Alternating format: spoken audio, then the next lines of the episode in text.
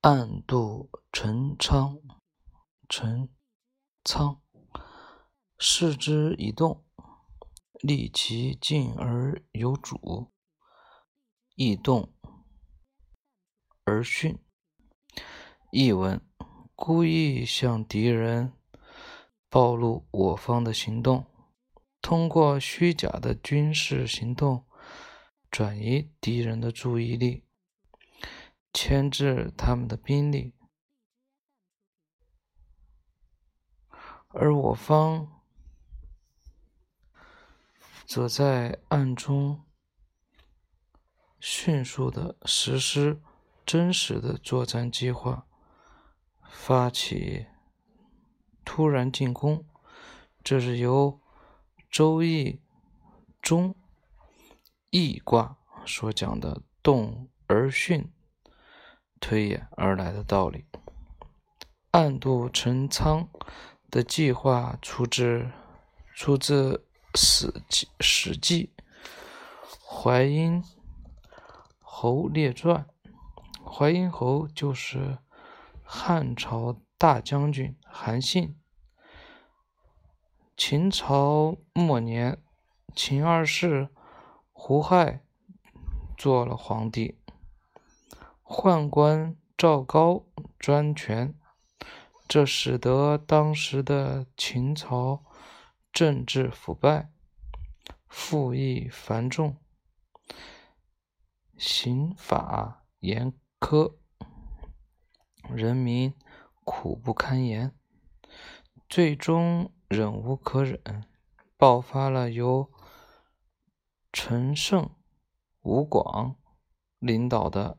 大泽乡起义，大泽乡起义爆发后，各地起义不断。不久，项梁、项羽和刘邦也相继在吴中、沛县聚众起兵反秦，天下群雄并起，一同反抗。秦朝的暴政。巨鹿之战之后，秦军的主力被项羽领导的楚军消灭。而就在这时，刘邦率领自己的部队，首先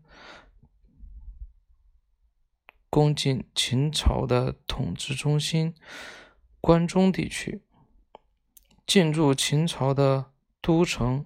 咸阳安抚百姓，并派兵防守函谷关，以抵挡其他军队进入关中。项羽得知后大怒，立即发兵攻打刘邦。刘邦力量弱小，不得不向项羽请罪。鸿门宴上，项羽的亚父范增极力要求杀掉刘邦，而项羽犹豫不决，使得刘邦得以乘机逃脱。逃险之后，刘邦被封为汉中王，率领自己的部队。退出关中地区，进驻汉中。为了防止项羽改变主意，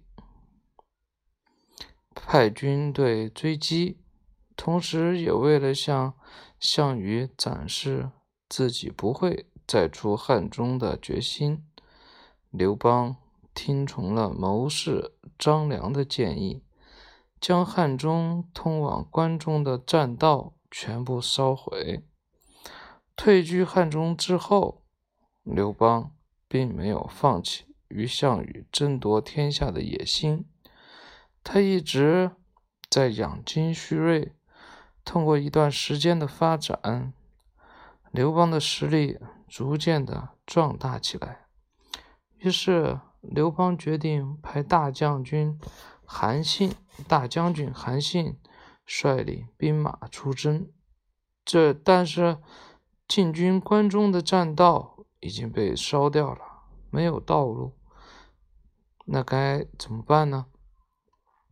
其实大将军韩信早已胸有成竹，有了对策。出征之前，韩信派出了几百名士兵去重修栈道，天天伐木砍柴，一寸一寸、一尺一尺的向修建栈道，向前修建栈道，摆出要从原路杀回的架势。关中的守军得到消息后，都以为汉军要从栈道上进攻，密切关注着汉军修复栈道的进展情况，并派主力部队在这条线路上的各个关口加紧防范，以防备汉军进攻。然而，这只是韩信迷惑敌人的一条计策。实际上，他已经找到了进军关中的另一条道路。他带领大军星夜兼程，马不停蹄，迂回的绕了一个大圈，迅速占领了通往关中的军事要塞陈仓，然后发动突然袭击，一举打败驻军在关中的章邯。董翳、司马欣等人的军队平定了关中地区，为刘邦统一中原迈出了决定性的一步，并由此掀开了楚汉战争的序幕。暗度陈仓的计策，讲的是故意向敌人暴露我方虚假的军事行动。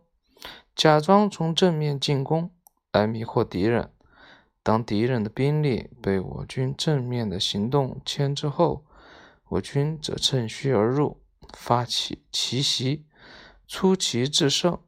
这与声东击西有相似之处，都是掩饰真实的行动，迷惑敌人，牵制敌人。二者不同的。地方是声东击西，所要隐藏的是进攻目标；而暗度陈仓所要隐藏的是进攻路线。